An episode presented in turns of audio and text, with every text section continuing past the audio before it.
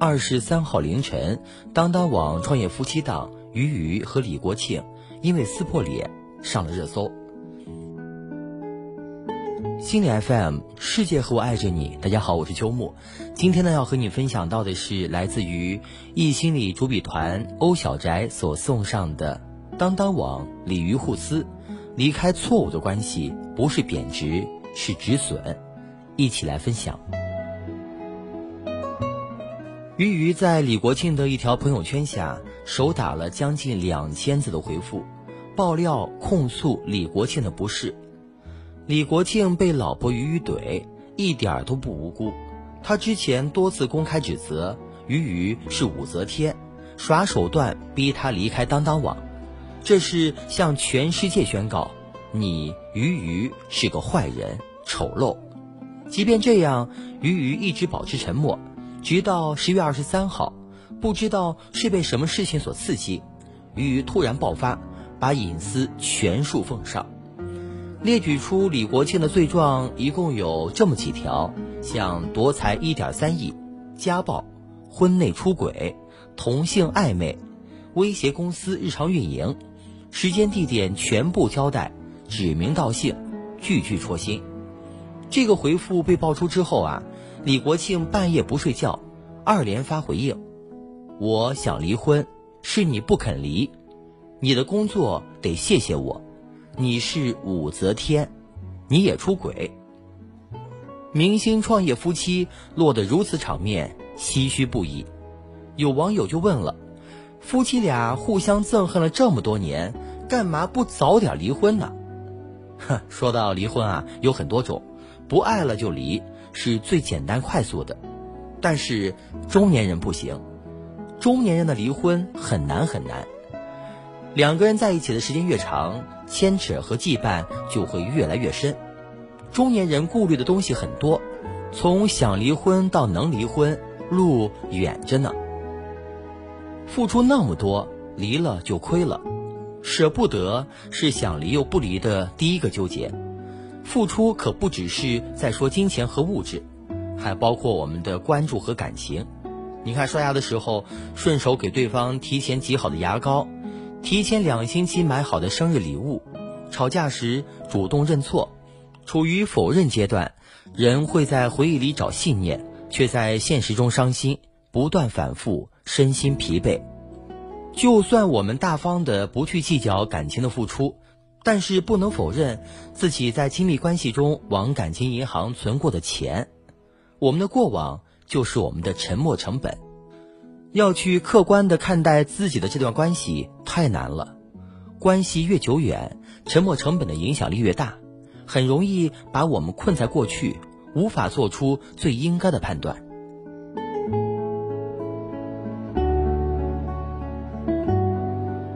经历的负担和牵挂。在离婚失败的案例中，经济是真正的拦路虎。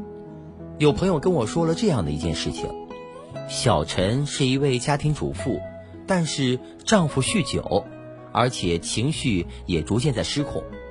她担心总有一天丈夫会家暴，她知道这样的家庭环境对孩子很不好，于是想离婚。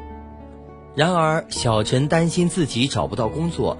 养不活自己和小孩儿，他在痛苦婚姻和无法生存之间摇摆不定，想改变，又感到很无望。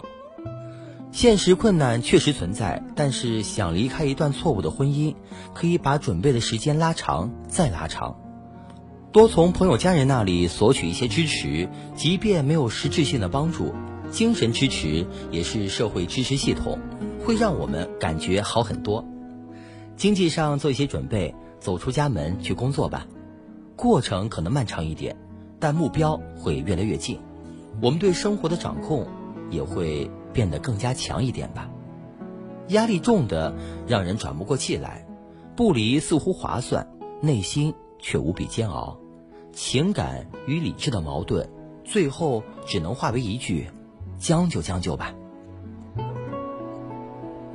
离婚就是伤害孩子。为了孩子是很多人爱用的理由，想离而不离的原因是很多的，但是这个理由是最经不起推敲的。俩人可以不是夫妻，但依然是父母。离婚后就不能管小孩法律肯定不答应的。家庭环境最重要的不是有，而是好。一个有爱、宽容、支持的家庭，这样的环境才有利于孩子成长。孩子从父母的交往模式中学会怎样跟人相处，知道亲密关系如何协调，也会从父母的互动里明白如何表达爱。想一想啊。小事吵架，大事打架的父母，会给孩子树立怎样的榜样呢？孩子会以为，家人之间可以暴力相处，而吵架打架是正常的沟通方式。当家长忙着互相较劲儿，也很容易减少对孩子的陪伴和关注了。自尊、自信、自爱所需要的情感支持，孩子只能从父母身上获得。当他无法从父母身上得到足够的爱，就会做出一些出格的举动，轻的像是调皮捣蛋，重的则可能是自残，才能从父母眼中抢夺到注意力。孩子需要的爱与父母的婚姻状态无关，只与父母如何对他有关系。如果对方是好家长，那么离婚不会改变本质；如果对方本来就不是很帮忙，那么。有和没有，又有什么区别呢？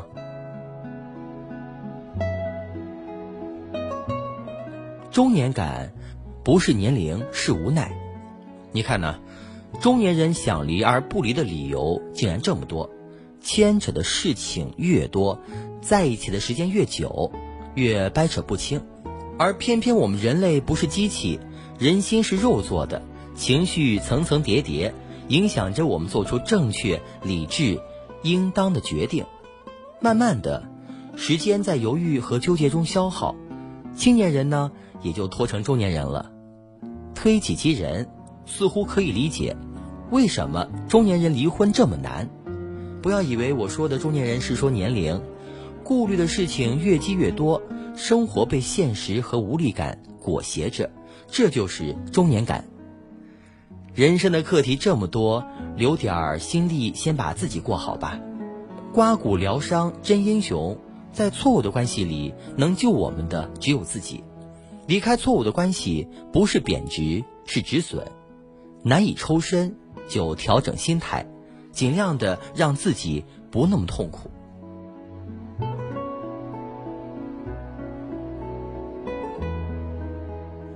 好吧。刚才和你分享到的，就是来自我们易心理主笔团欧小宅所带来的心情文字。当当网鲤鱼互撕，离开错误的关系不是贬值，是止损。我是主播秋木。那如果你喜欢本期节目，欢迎留言和分享。想要发现更多好声音，记得去手机应用商店下载心理 FM 客户端，还可以阅读和收藏本期节目的文章。免费学习心理知识，帮你赶走生活中的各种不开心。好，我是主播秋木，我们下一期再会。